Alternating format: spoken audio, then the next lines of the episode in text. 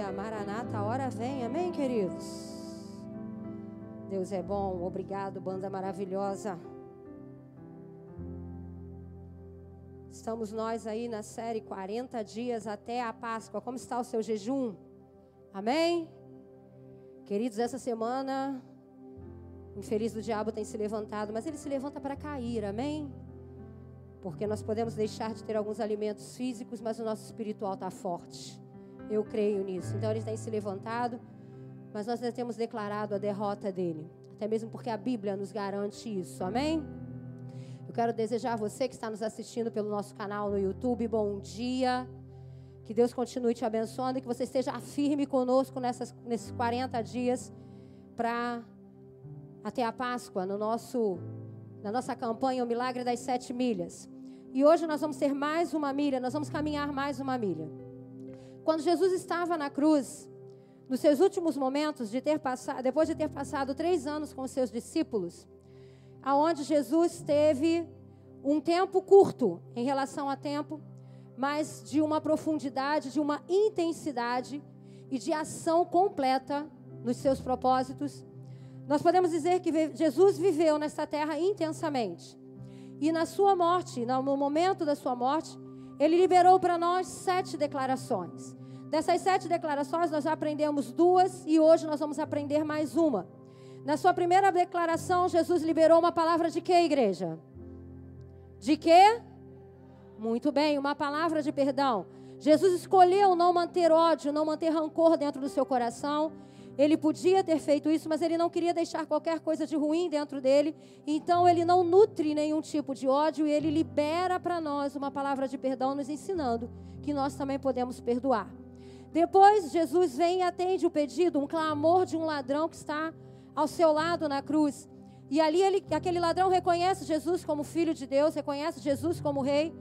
E ele libera para ele uma palavra de esperança. Ele diz para ele, querido, hoje mesmo tu estarás comigo no paraíso. Então Jesus libera para ele uma palavra de esperança, uma palavra de salvação. E é exatamente isso que nós nunca podemos perder. Você pode perder tudo na sua vida. O que você nunca pode perder é a palavra de expectativa, a palavra de esperança que Jesus colocou no seu coração, a certeza da sua salvação. Isso é algo que você nunca vai poder perder. E hoje nós vamos para a terceira palavra. Deixa eu te dizer uma coisa, você pode acreditar nisso no que eu vou te dizer. Jesus, ele se importa com você. Jesus se importa e ele cuida de você. Então, essa é a primeira palavra que você tem que receber nesta manhã. Então, coloque a mão no seu coração nesta manhã. Senhor, obrigado. Obrigado, Jesus, pelo teu cuidado. Obrigado, Jesus, pelo teu amor. Obrigado, Jesus, porque o Senhor morreu, mas o Senhor não nos deixou órfãos. Porque nós temos a certeza do teu cuidado, nós temos a certeza do teu amor por nós. E nesta manhã, Senhor, eu te peço que tu venhas derramar do teu amor sobre a tua igreja. Que cada um que aqui esteja nesta manhã possa sentir o teu cuidado, possa sentir o teu amparo. Que ninguém saia deste lugar sem receber a esperança, sem receber a palavra, sem receber o toque do teu cuidado. É o que eu te peço nesta manhã, em nome de Jesus. Amém. Então você pode dizer assim, ó, eu creio que Jesus cuida de mim. Igreja, nós estamos vivendo um tempo muito difícil. Estão se levantando novas histórias, mais uma onda, mais uma história tem se levantado. Estamos vivendo um tempo de adversidade. E mais do que nunca nós precisamos da nossa fé. Mais do que nunca, a nossa fé está fazendo total diferença pelas palavras que estamos recebendo nesse mundo. E por que, que nós temos essa certeza? Porque nós sabemos que Jesus está cuidando de nós. O que nos faz ter a certeza de que a fé é tão importante? Porque nós temos a certeza do cuidado de Deus para com as nossas vidas. E eu quero dizer para você: se você perdeu algo, ou se você perdeu alguém, se você perdeu alguma coisa, nesse ano que passou, ou no início desse ano, renove a sua fé em Cristo Jesus, porque Deus está cuidando de você. Acredite nisso. Se você chegou aqui nesta manhã e você está doente, coloque a mão no seu coração e declare: Deus cuida de mim. Se você chegou aqui nesta manhã preocupado com o que vai acontecer com você ao longo dessa semana, o que vai ser da sua vida, o que vai ser dessa história toda. Tem lockdown, não tem lockdown, e aí o que, que a gente faz? E tem a intervenção, e agora como é que vai ser? Deixa eu te dizer uma coisa. Respira fundo, solta o ar devagar e confie no que eu vou te dizer. Deus está cuidando de você. Deus está cuidando de você. E é esta terceira palavra que Jesus liberou na cruz. Uma palavra de cuidado. Deus está cuidando tanto de você que ele se preocupou em liberar uma palavra de cuidado sobre a sua vida. Então você pode declarar todos os dias: Deus está cuidando de mim. Nas maiores adversidades que você esteja passando, na maior luta que você esteja enfrentando, você não está sozinho. Deus está cuidando de você. Abra sua Bíblia em João 19, versículo 26 e 27.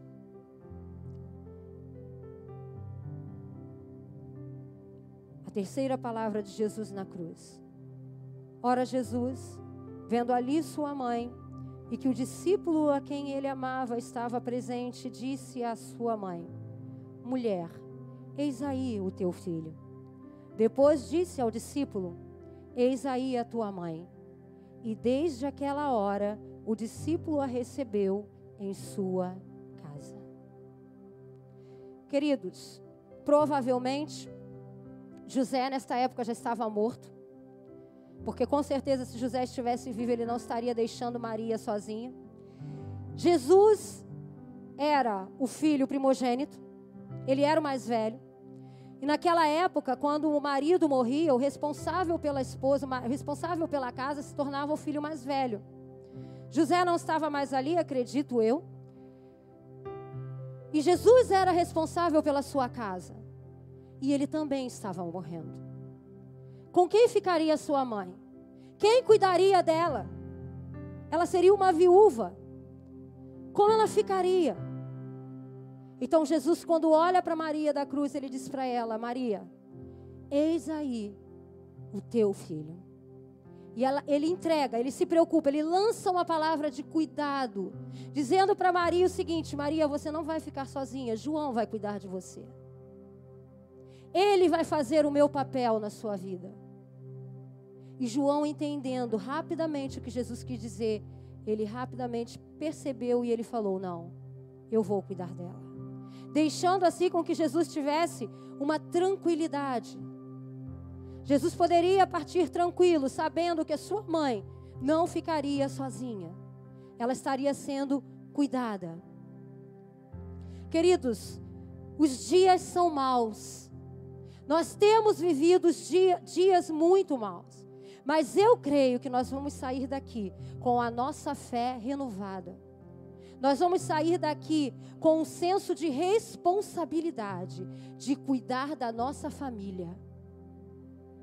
Porque nós precisamos ter essa responsabilidade. Nós temos duas famílias. Nós temos a nossa família biológica e nós temos a nossa família espiritual e que é responsabilidade nossa. Então, pegue essa terceira palavra de Jesus na cruz e obedeça o que Jesus está dizendo. Hoje é uma palavra para que nós venhamos a obedecer aquilo que Jesus tem colocado para nós. E por que, que eu posso dizer isso? Por que eu posso entrar nesse contexto de família e dizer que isso é tão importante? Porque a vida em família nos protege. Você pode repetir isso comigo? A vida em família nos protege. Por que, que Jesus estava entregando Maria para João? Para que ela estivesse protegida, para que ela estivesse guardada. Então nunca esqueça disso. A vida em família nos protege.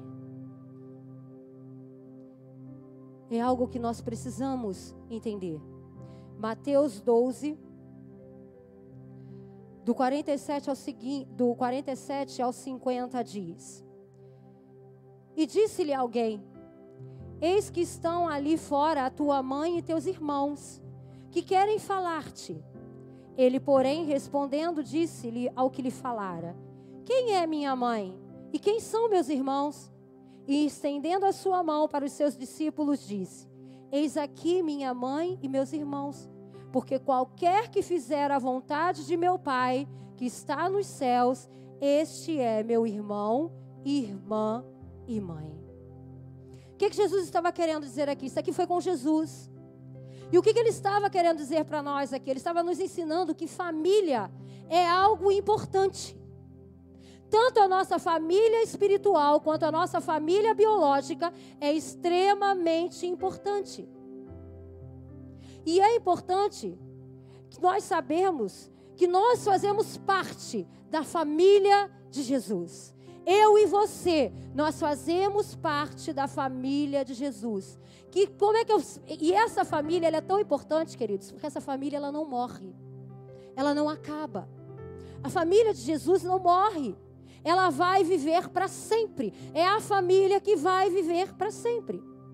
Quando nós chegarmos no céu, nós não vamos ser conhecidos como os Álvares, nós não vamos ser conhecidos como os da Silva, como os Oliveira, ou seja lá qual é o seu sobrenome, nós não seremos reconhecidos nos céus assim, mas nós seremos reconhecidos nos céus como os que fazem parte de, da família de Jesus, lavado e redimido pelo sangue dele.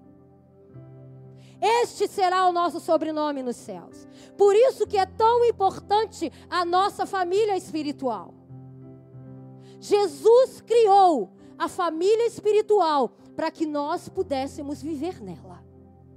A criação da igreja não foi algo do nada. Jesus criou a família espiritual para que nós pudéssemos viver nela, porque esta família aqui, ela vai junto para o céu. Porque aqui nós não somos o nosso sobrenome, aqui nós somos a família de Jesus. Aqui não importa qual é o nosso sobrenome. Então, creia, Jesus faz de nós, Igreja Nova Vida do Caxambi, uma família a qual você precisa pertencer. Jesus fez de nós uma família para que na hora da adversidade nós possamos estar juntos, mesmo que esse seja o último culto das nossas vidas. Estão se falando em muitas coisas aí fora, mas nós, como família, Nova Vida do Caxambi, que nós pertencemos a esta família, nós precisamos estar juntos e unidos, orando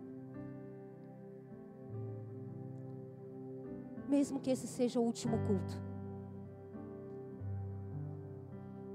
Steven Furtick, o autor de O Milagre de Sete Milhas, ele diz o seguinte: Assim como a cruz era formada por duas vigas, Jesus une seus seguidores aqui na terra com o Pai do céu, em um relacionamento vertical, e une os cristãos uns aos outros em um relacionamento horizontal.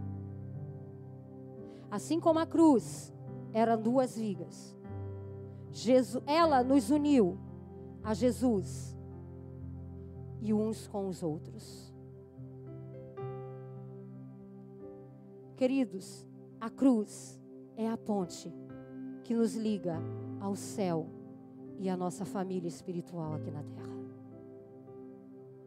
É isso que nós precisamos entender. Lembre-se de uma coisa: nossos relacionamentos devem ser pautados sempre em crescimento espiritual. Ande com pessoas que te façam crescer espiritualmente.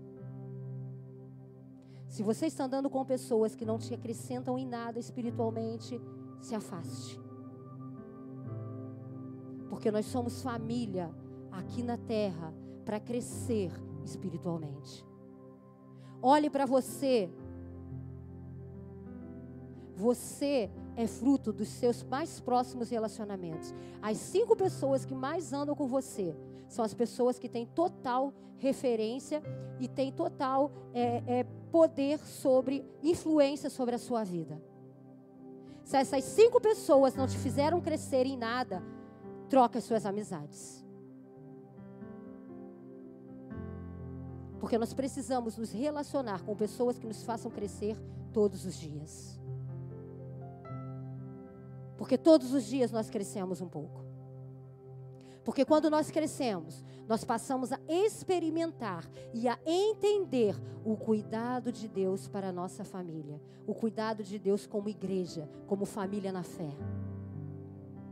E nós hoje vamos falar sobre cinco princípios importantes para que nós possamos entender este cuidado de Deus. O primeiro deles, receba filiação paternal. Nós tivemos uma série aqui ano passado que, em nome de Jesus, vamos repetir este ano, falando sobre paternidade. Mas nós precisamos entender que nós precisamos receber essa filiação paternal. Romanos 8, 14 e 15.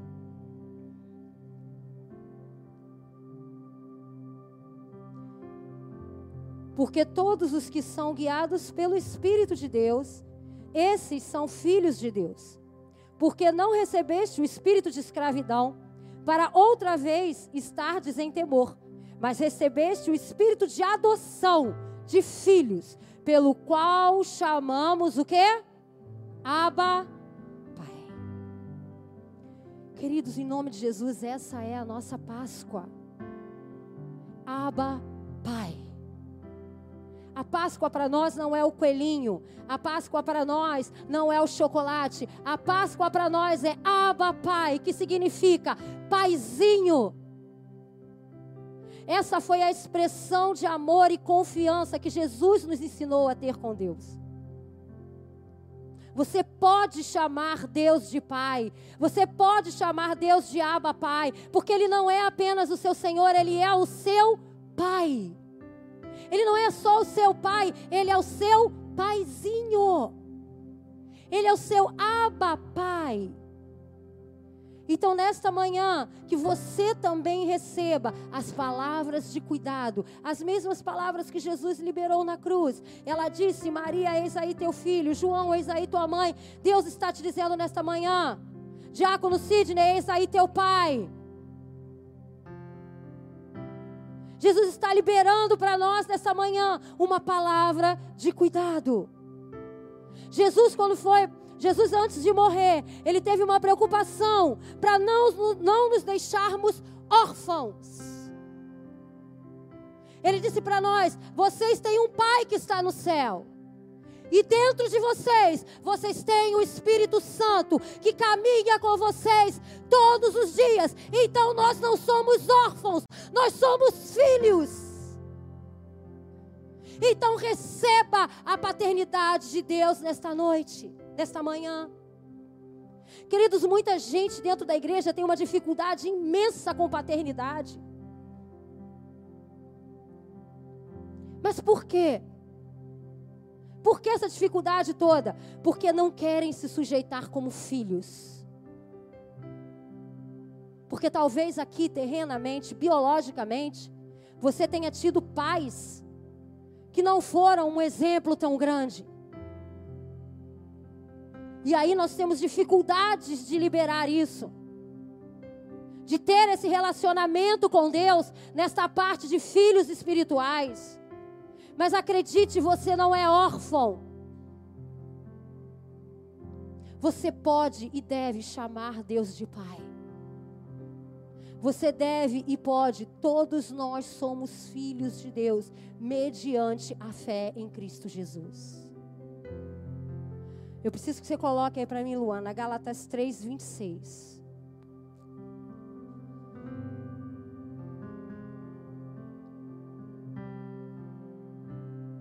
Vamos lá. Porque todos sois filhos de Deus pela fé em Cristo. Olhe para cá, todos vocês. Nós vamos repetir esse versículo, mas nós vamos colocá-lo na primeira pessoa. Amém? Então vamos lá. Eu sou. Você pode repetir mais alto? Eu sou. Então você é. Você é filho de Deus. Pela fé em Cristo Jesus, Você pode aplaudir o seu pai nesta manhã? Queridos, muito por causa de seus pais paternos, por causa de seus pais terrenos. Porque eles eram ausentes, tiranos, alcoólatra, limitador, sarcástico, não importa. Né? Então ele gerou um bloqueio em você e você não consegue ter esta relação com Deus. Mas Deus esta manhã está quebrando isso, porque ele está dizendo para você: preste atenção, eu sou o teu pai, mediante a fé. Você é meu filho. Então você não é mais órfão. Seu pai na terra pode não ter sido para você uma referência. Mas deixa eu te dizer uma coisa. Não é culpa dele. Ele não é uma má pessoa. Entenda algo. Ninguém pode dar aquilo que não tem. Seja o que for que ele não tenha dado a você, não é porque ele não te amava, mas é porque ele não tinha para dar. Mas, pastor, ele nunca me amou, ele me abandonou. Ele não tinha amor. Mas hoje você conheceu um outro pai. Você conheceu o pai que está com você, que te fez filho mediante a fé, e ele derrama todo o amor dele sobre você. Então você pode ser um pai melhor, você pode amar os seus filhos. Porque hoje você tem amor. Porque essa é a natureza de Jesus. Eu e pastor, nós fomos visitar uma igreja. Num dos congressos que nós vamos, e nós chegamos lá e achamos muito interessante que todos os pastores, membros, chamam os pastores de pai. E eu fiquei muito impressionada com aquilo, né? Você chega lá, pai, pai, pai, pai. Quando você vai se referir a um pastor, eles estão sempre chamando de pai. E eu sou muito curiosa, né? Sou meia tímida, mas sou muito curiosa. E eu comecei a perturbar ele para descobrir por que, que eles chamavam os pastores de pai, o que, que acontece com isso. Queridos, prestem atenção. Eu não tenho que chamar ninguém de nada. Mas eu quis saber por quê. E eles reconheciam naqueles pastores pais espirituais. Por isso eles chamam os seus pastores de pais. Eles olhavam para ele, para eles e reconhecem essa autoridade espiritual. Nós não temos que chamar ninguém de nada. Mas eu não posso me sentir ofendido porque eu chego numa igreja e vejo pessoas chamando seus pastores de pai. Nem posso achar que aquilo é fora do normal. Eu preciso sim aprender que eu preciso resolver a minha paternidade espiritual. Porque o problema não está neles, o problema está em mim. Então eu vou dizer uma coisa muito séria para você. Resolva a sua orfandade.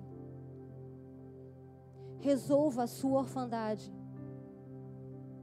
Deixe a forma com que os outros tratem as pessoas por conta deles. Deixe eles serem felizes e chamar os pais espirituais dele do jeito que ele quiser.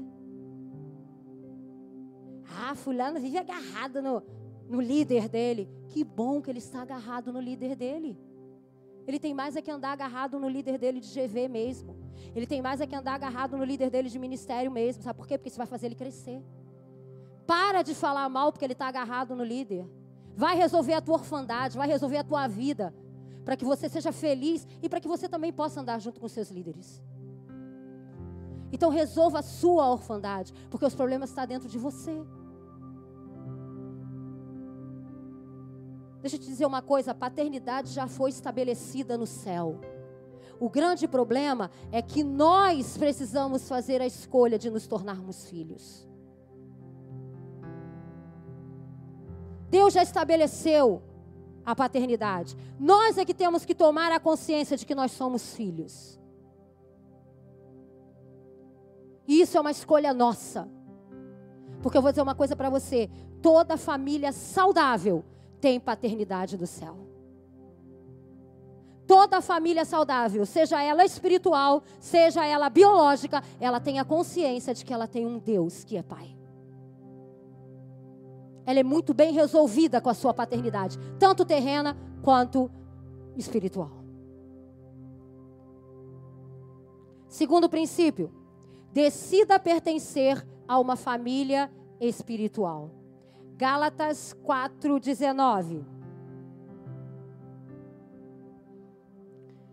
Diz a palavra do Senhor: Meus filhinhos, por quem de novo sinto dores de parto, até que Cristo seja formado em vós. Queridos, nesses 27 dias, até a Páscoa, que nós possamos nos aprofundar no nosso relacionamento com Deus. Nós precisamos estar mais profundos com o nosso relacionamento com o Senhor.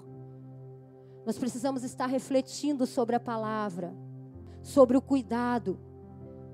Precisamos ter a certeza na nossa escolha, precisamos ter a certeza de pertencer a uma família. A coisa que mais me irrita é quando eu escuto assim, ó. Ah, eu frequento a nova vida do Caxambi. Gente, isso me dá uma agonia. Porque você frequenta shopping. Você frequenta supermercado. Você frequenta clube. Mas a família você pertence. Você não frequenta a sua família, você pertence a ela. Então não diga que você frequenta a igreja Nova Vida do Caxambi. Sinta, sua, sinta esse lugar como sua família. Então você vai declarar: Eu pertenço à família Nova Vida do Caxambi. Você não é um frequentador porque nós não somos um aglomerado de pessoas. Nós não estamos aqui para ser um aglomerado de pessoas. Nós estamos aqui para cuidar uns dos outros através do nosso grupo de vida, através dos nossos ministérios. E isso é fazer parte de uma família. Isso é pertencer a uma família. É cobrir a sua igreja de oração.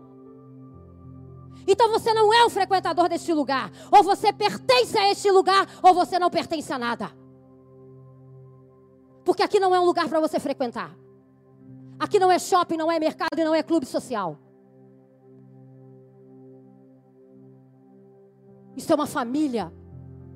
Uma família que cuida uns dos outros, a quais nós pertencemos. Isso aqui é a extensão da sua casa. É um cômodo da sua casa. Qual cômodo você escolhe qual é?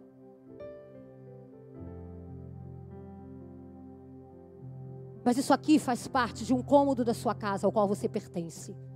Você frequenta a sua casa? Você é frequentador da sua casa?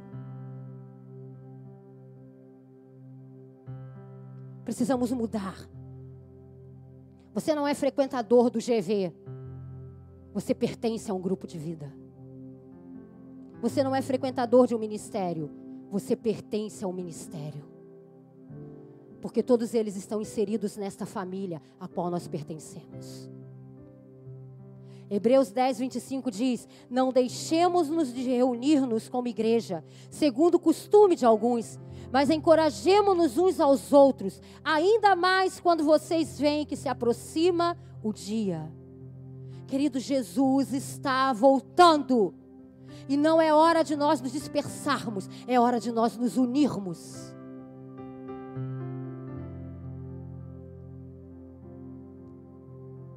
É hora de nós estarmos mais unidos. Então fique junto com o seu grupo de vida, sim. Grude no seu líder, sim. Grude no seu grupo líder de ministério, sim. Fique mais unido com o seu ministério, sim. Não se preocupe com o que os outros falam. Porque Jesus está voltando. E nós só temos duas escolhas. Se ele vai voltar hoje, eu não sei. Espero que não, né? Porque tem muitos jovens aqui que querem casar. Outros querem se formar. É, não vamos falar só de casamento, né? Vamos falar que querem se formar e tal. Então vamos lá. Mas ele está voltando. E nós só temos duas opções. Ou eu vou morrer e vou me encontrar com o Senhor no céu. Ou você vai morrer e vai se encontrar com o Senhor no céu. Ou ele volta como um grande cavaleiro pelas nuvens, declarando: Maranata, a hora vem, Jesus. Amém? Jesus está voltando, então é tempo de nós despertarmos. Acorda.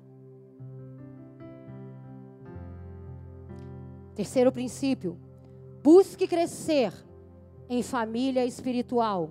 Efésios 4,16. do qual todo o corpo, bem ajustado e ligado pelo auxílio de todas as juntas, segundo a justa operação de cada parte, faz o aumento do corpo para a sua edificação em amor. Queridos, eu tenho paternidade. E eu tenho senso de pertencimento. Eu sei aonde eu pertenço. Eu sei que eu pertenço a uma família de fé. Então eu vou crescer com ela. Eu vou crescer junto com ela. E eu declaro nesta manhã que aqui neste lugar, nesta igreja, aqui não terão anões espirituais. Porque aqui todos nós vamos crescer. Eu profetizo que nós teremos líderes de ministério, nós teremos líderes de GV que irão crescer, que irão amadurecer, que serão saudáveis nos seus grupos. Você pode receber isso? Quem aqui é líder de ministério? Quem aqui é líder de GV? Levanta sua mão. Eu declaro sobre a tua vida nessa manhã que você vai crescer, você vai crescer e você vai ser saudável espiritualmente. E vão fazer líderes saudáveis espiritualmente também. Eu profetizo neste lugar. Quem aqui é ovelha deste lugar? Quem é que pertence a este lugar? Levanta sua mão bem alto. Bem alto para que, que eu possa ver. Então feche os seus olhos. Porque eu vou dizer uma coisa para você. Eu profetizo que nós teremos nesse lugar ovelhas bem resolvidas, ovelhas com relação à sua paternidade espiritual bem resolvidas, com o senso de que pertencem a uma família, que estão seguros da sua salvação. Você pode aplaudir ao Senhor nesta manhã? Eu profetizo sobre este lugar. Eu profetizo sobre os levitas desse altar que eles serão santos. Teremos levitas santos neste lugar. Eu profetizo sobre os pastores, que nós seremos pastores santos neste lugar. Queridos, não há nada melhor do que nós termos uma igreja cheia do cheiro de Jesus. Que nós sejamos uma igreja cheia, cheia do cheiro de Jesus nesta manhã. O cheiro do Cordeiro. Neste ano, Deus está nos esticando. Deus está nos fazendo crescer. E crescer dói.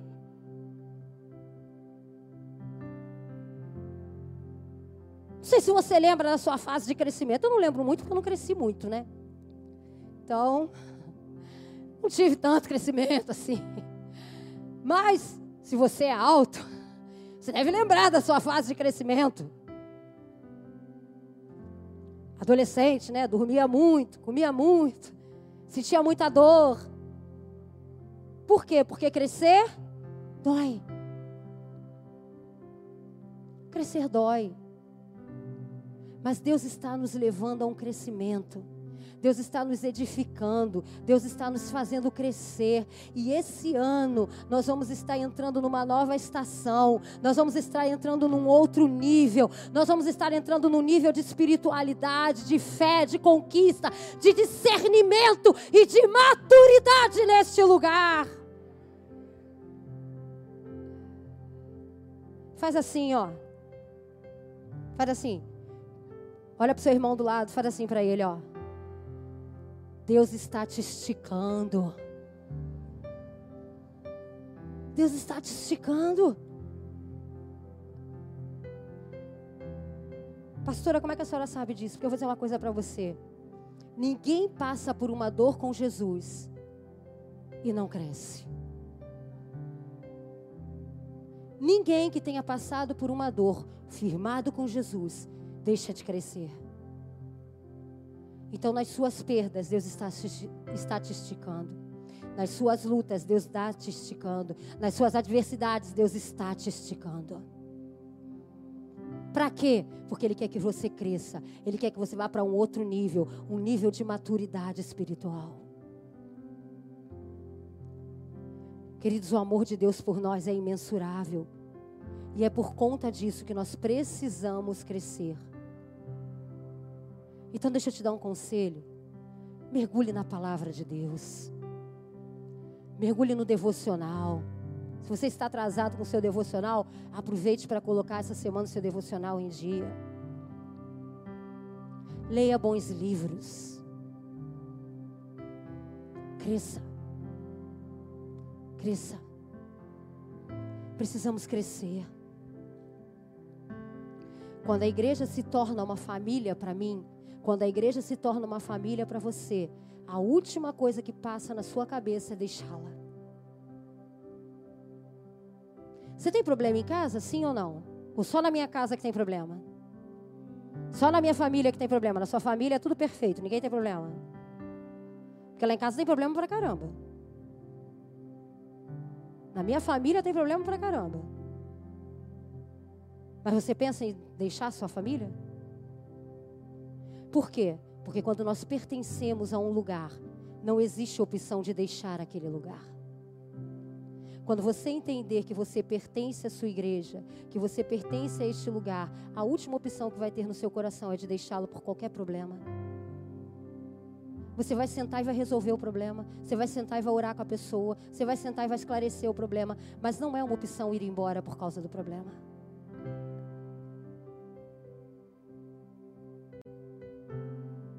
Porque quem escolhe ficar guardando mágoa e se ressentindo de problemas, escolheu não crescer.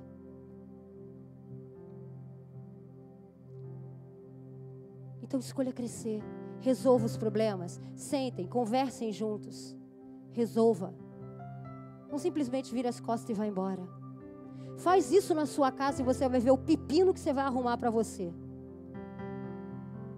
Você acha que problema se resolve sozinho? Ele só cresce. Nós precisamos parar e resolver. Precisamos parar e conversar. Precisamos parar e entender o que está acontecendo. Não é simplesmente sair de casa e ir embora. Você pode até dar uma volta para esfriar a cabeça, mas você tem que voltar para casa e tem que resolver o problema. Então, o dia que você entender que você pertence a uma família espiritual, você não vai pensar em ficar saindo dela o tempo todo. Então, cresça. Decida permanecer crescendo.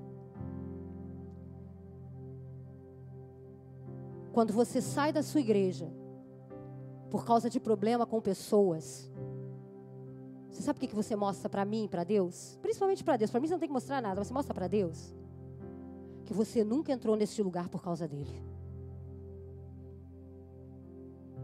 Porque quando nós entramos aqui por causa de Jesus, não são pessoas que vão nos tirar daqui. Entenda isso. Quando você entra na igreja quando você sai da igreja por causa de alguém, é sinal de que você nunca esteve nela por causa de Jesus. Quarto princípio, é preciso correr. O pastor já ficou em pé ali atrás. Escolha cuidar da sua família, dando o seu melhor. Todo cuidado exige o nosso melhor. Então deixa eu te falar uma, uma coisa: quem ama investe, quem ama confia, quem ama entrega o seu melhor, quem ama serve sem medir esforços. E a maior prova disso está lá em João 3,16, que diz o seguinte: Porque Deus amou tanto ao mundo que deu o seu Filho unigênito, para que todo que nele crê não pereça, mas tenha vida. Queridos, nós cuidamos sendo cuidados. Nós não medimos esforços pela nossa igreja, nós não medimos esforços pela nossa família, pela nossa família biológica, pela nossa família de fé. Porque nós entendemos que à medida de que nós estamos cuidando das, da, cuidando das coisas de Deus, Ele está cuidando das nossas coisas. Então nós cuidamos sendo cuidados.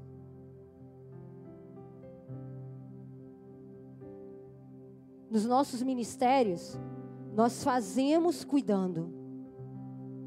E no nosso grupo de vida, nós cuidamos fazendo. Por isso eles são pequenos grupos. E se você não pertence ainda, se você ainda não participa de um grupo de vida, procure um dos líderes deste lugar e faça parte disso. Porque com certeza você vai ser cuidado fazendo. Quinto e último princípio: Sempre trabalhe pela unidade da família. Queridos, a última palavra de Jesus na cruz foi sobre cuidado. E nós temos que ter e que levar essa palavra a sério. Então eu vou falar muito sério com você. Não faça intriga. Não faça fofoca. Se você vê o teu irmão fazendo alguma coisa errada, chama ele, conversa com ele. Mas não fique de fofoquinha. Não fique de intrigazinha. Porque Jesus cuida da igreja. Isso é sério. Isso é muito sério. Então cuide da sua igreja. A unidade é importante, tanto para nós quanto para Jesus. Ele diz lá em João 17, 21, para que todos sejam um, como tu, ó Pai, o és um em mim e eu em ti, que também eles sejam um em nós, para que o mundo creia que tu me enviaste. Queridos, a unidade, ela, ela é fruto da oração que Jesus fez aqui em João 17. Unidos, nós somos um com Deus. Precisamos ter o mesmo modo de pensar e as pessoas acham que ter o mesmo modo de pensar é ter o mesmo gosto. Gosto eu tenho o meu e você tem o teu. Eu gosto de preto, você gosta de branco, eu gosto de vermelho, você gosta de azul. Eu gosto de alto, você gosta de baixo. Isso é gosto mesmo modo de pensar é o seguinte: a minha igreja a qual eu pertenço, ela é uma igreja que acolhe. Então todos nós pensamos assim. Então todos nós estamos aqui para quê? Para acolher pessoas.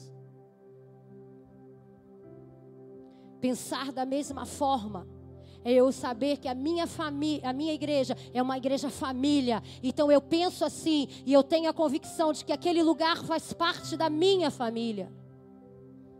Isto é estar no mesmo pensamento. Isso não se trata de gosto. Isso se trata de pensamento. Deixa eu te dizer uma coisa muito séria. Nós só podemos ter amigos que se tornam irmãos, porque Jesus na cruz pagou um alto preço por isso. Se nós podemos olhar uns para os outros aqui nos chamarmos de, de irmãos, é porque foi pago um alto preço lá, na cruz. E o meu desejo, a minha oração esta semana foi que depois desses 40 dias, nós tenhamos uma igreja muito melhor. Uma igreja que se preocupe mais com o espiritual. Uma igreja a qual nós possamos ter uma vida de mais santidade. Porque Jesus pode voltar a qualquer momento. A qualquer momento. Então, nesta manhã, deixe a vida de mentira Deixa a sua vida de injustiça. Deixa a sua vida de pornografia. Deixa a sua vida de opressão. Porque tudo isso só faz você ficar para trás. Mas se arrependa. Se arrependa. Porque Deus quer fazer algo novo na minha e na sua vida. Deus quer que sejamos uma igreja forte uma igreja avivada. Uma igreja onde as coisas velhas ficam para trás. E eis que tudo Ele faz novo. Deus está fazendo tudo novo. Que nessa manhã você possa receber e desfrutar do cuidado de Deus por meio da sua família espiritual. Deus criou duas famílias, a biológica e a espiritual. E todas elas Deus criou para você pertencer e crescer. Amém? Que nesta manhã, quem recebeu a palavra de fé, que fique de pé e glorifique ao Senhor nesta manhã. Você pode glorificar ao Senhor, porque Ele cuida de você. Você pode glorificar ao Senhor, porque Ele criou uma família para você pertencer. Você pode glorificar ao Senhor, porque Deus está nos fazendo uma igreja mais forte. Deus está nos fazendo uma igreja avivada. Deus está nos fazendo uma igreja onde nós vamos fluir dos rios dele. Nós vamos beber das águas do Senhor nesta manhã. Então abra sua boca, glorifique ao Senhor nesta manhã, não fique calado, não fique esperando por música, querido.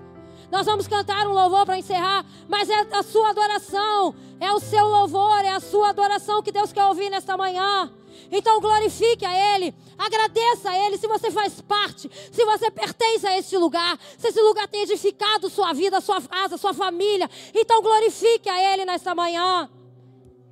Porque você pertence a um lugar. Se você saiu daqui decidido, eu vou crescer. Porque eu não vou ser um anão espiritual, não. Eu vou crescer na minha família espiritual. Eu vou crescer para que todos que estão ao meu redor vejam